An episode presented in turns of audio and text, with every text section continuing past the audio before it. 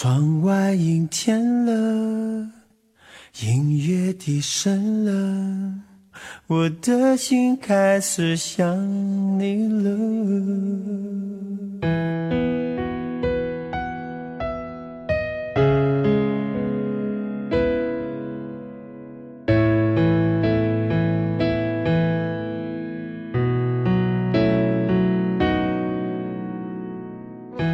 如果一个人是一个开始，两个人是不是结局？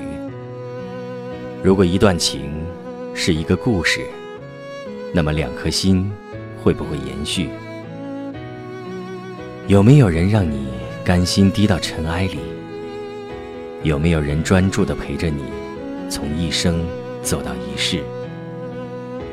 每周日晚，两个人一些事。为你讲述那些年我们的故事。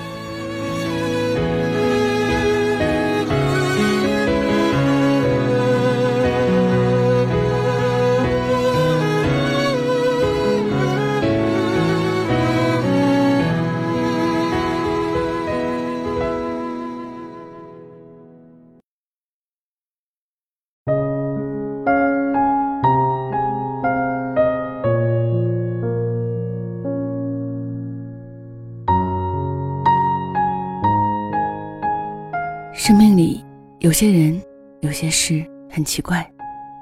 明明已经过去了那么多年，明明表里内里的波澜和伤痛都平息的差不多了，却偶然会在一些瞬间活过来，排山倒海的把你这些年生活的痕迹剥洗的干净露骨。你发现你和过去的联系从来没有断开过，于是你明白。你从来没有忘记他。他这样想的时候是在飞机上，去欧洲的飞机上。他在飞机上是家常便饭，他是一个飞行员，一位卓越的机长。年纪轻轻，却已经执行过数百次飞行任务，凭着过硬的技术与心理素质，冲出过诸多飞行业内不为外人所知的险况。飞机他开的比坐的多。这一次不太一样，他是出来休假的，参加了一个欧洲旅行团。他是个活泼开朗的人，坐他旁边的团友们问了他的职业后，开始缠着他讲有关飞行的种种。他也乐意的同他们分享。一路上，坐他身边的团员聚得比导游身边多，众星捧月似的。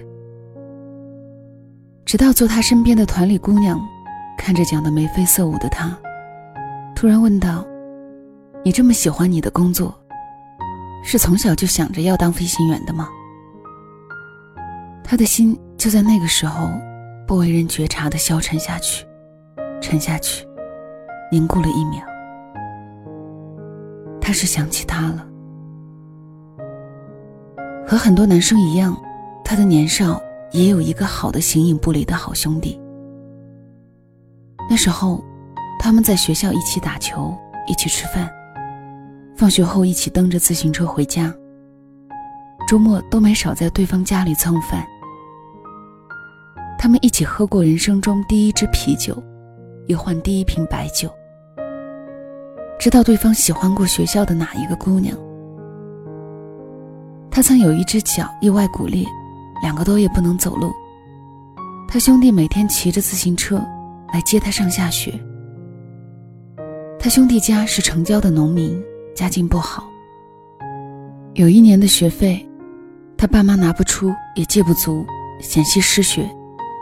是他回家跟父母连撒娇带撒泼，给透支了自己一年的零花钱垫上了。他俩从未跟对方说过谢字。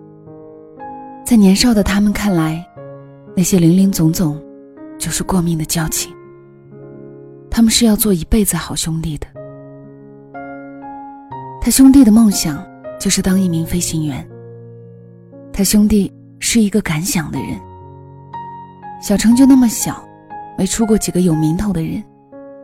搜遍小城，他俩认识的人里，也没有谁家有人是飞行员。但他相信，他兄弟既然想了，就一定能做得到。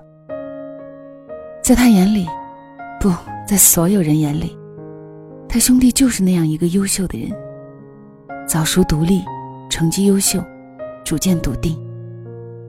在他兄弟那个平凡的农民之家，这样一个人见人赞的儿子，更是承载着全家人的希望。像所有青春热血的少年，他们热烈的讨论过很多以后。未来在他们眼里就是万花筒。他们谁也不会想到，他们之间只有一个人有未来。高三上学期，他喜欢的女孩子，随父母工作变迁，转学到别的城市。他兄弟看他那天心情特别低落，加上近来学习紧张。大家都有些疲乏，便提议去郊边的水库边玩一玩。水库明令禁止游泳，但看守并不严。他们这些当地的野孩子，基本上都是每年要来游上几回的。那天的游泳是他提议的，先扎下去的却是他兄弟。他看着他兄弟麻利地脱去上衣和长裤，露出一具结实漂亮的青春躯体。在半空中，甚至还打了个潇洒的呼哨，一头没入水中，欢快地游了起来。他方脱了衣服，正要下水的时候，看见守水库的老大爷走了过来，于是急急向他兄弟打了个手势，便抱着两人的衣服，就躲进了旁边的灌木丛里。等他从灌木丛中出来的时候，他兄弟已经不见了人影。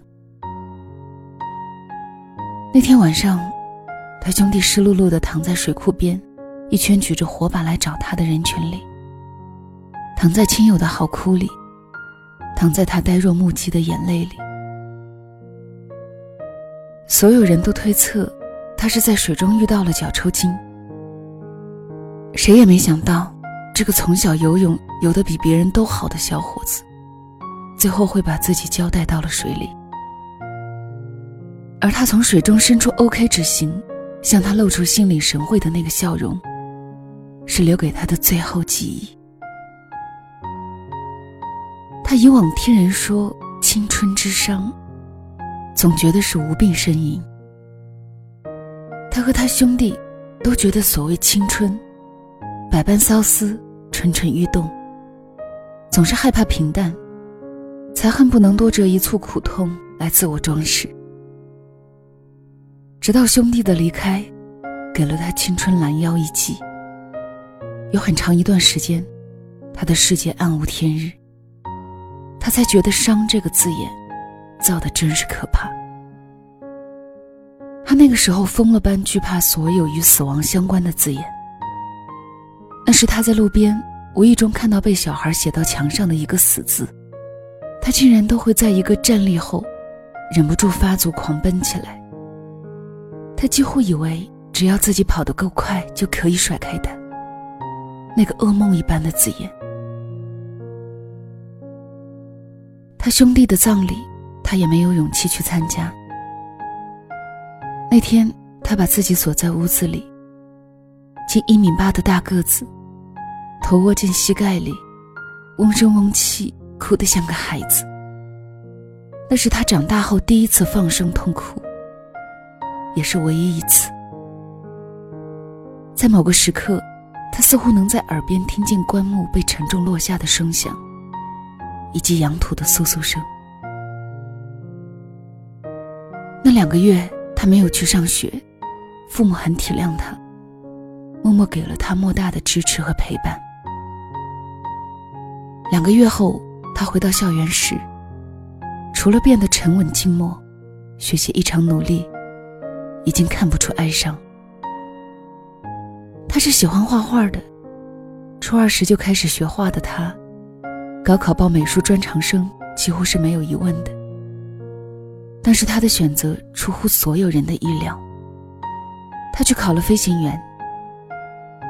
他高考前突飞猛进的成绩，最终使他突来的梦想成真。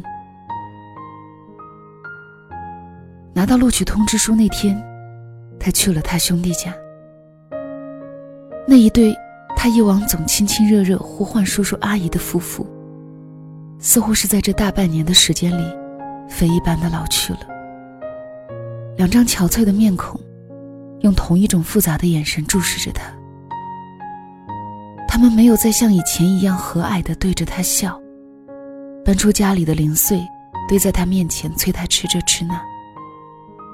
他们只是那样静地看着他，看得他手足无措，感觉嘴里吐出任何一个字眼，都将是不对的。他们三个人。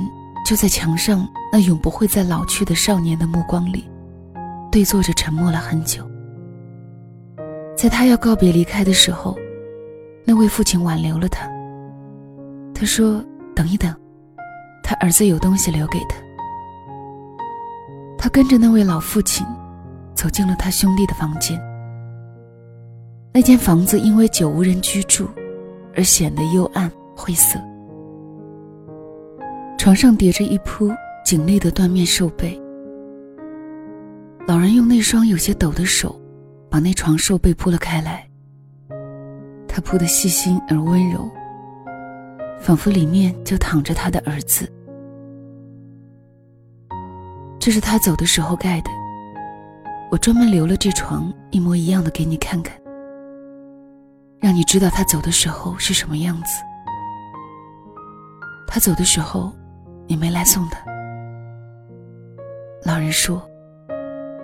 他低哑的声音，在空寂的屋子里，竟然有一丝回响。他夺门而出，泪盈满眶。他知道，老人此生是不会原谅他了。在那辆开往法国南部的旅游大巴上，那位飞行员后来一直沉默。晚上在阿维尼温乡村酒店的大堂里，他喝下一支当地的红酒，开始慢慢的向人道出他的故事。他尘封了十四年未曾开口与人道出的，他与他那兄弟的两人故事。后来他看过那么多的风景，是另一双眼睛再看不到的。他曾拥身向前所环抱的蓝天。是另一颗心心心念念，却究其短暂一生夙愿终不可偿的。他更改了他人生的去向，只希望能延续另一个生命的轨迹，哪怕是以一种别人无法见证、无法理解的方式。他在遥远的法国南部的夜色里，对旅行团里一个素昧平生的姑娘，道出这曾在光阴里追着他。日夜兼程奔跑的故事。他对姑娘说：“这世界人人都在说孤独，可是他们知道什么才是真的孤独吗？孤独并不是无人可言欢，而是说好的两个人一起走，最后只有你一个人有前方。”是的，我就是那个与他，与他同团旅行。飞机上与他邻座的人，我无言作答。我怎能说得尽这世间的事，这世间的人心，这沉浮在命运里的你我交错？他们如此这般，要多残酷就有多么残酷，要多美好就有多么美好。我唯有转过身，凭夜风，仰我满面。泪纷扬。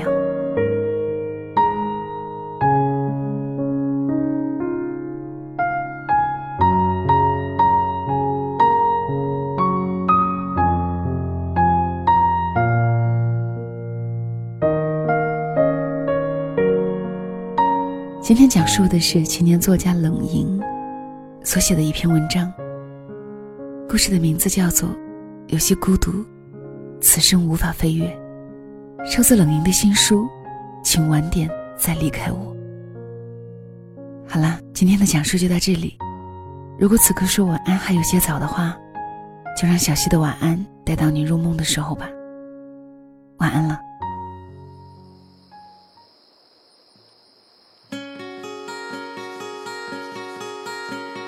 如果被爱是一张门票，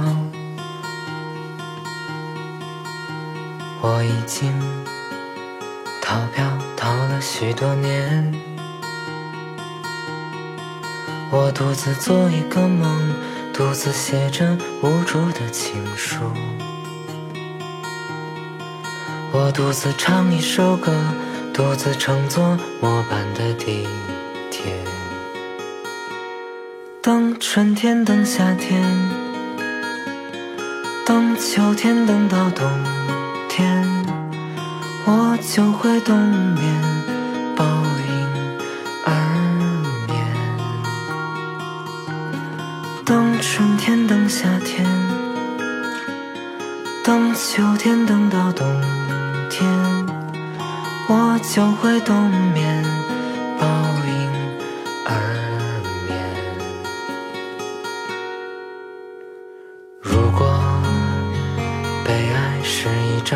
张门票，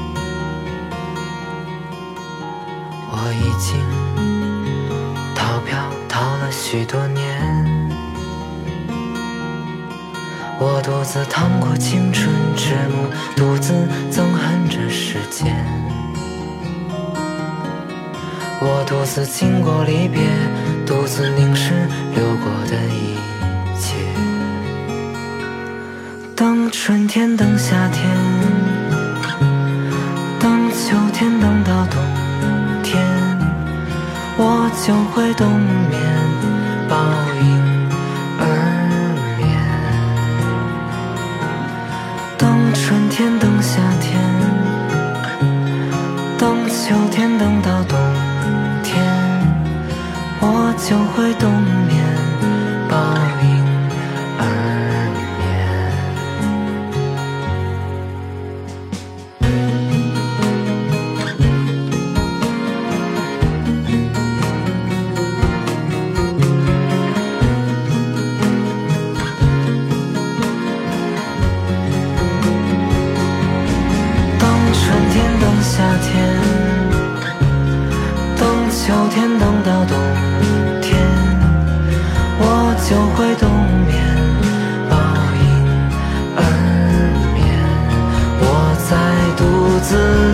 春天，等夏天，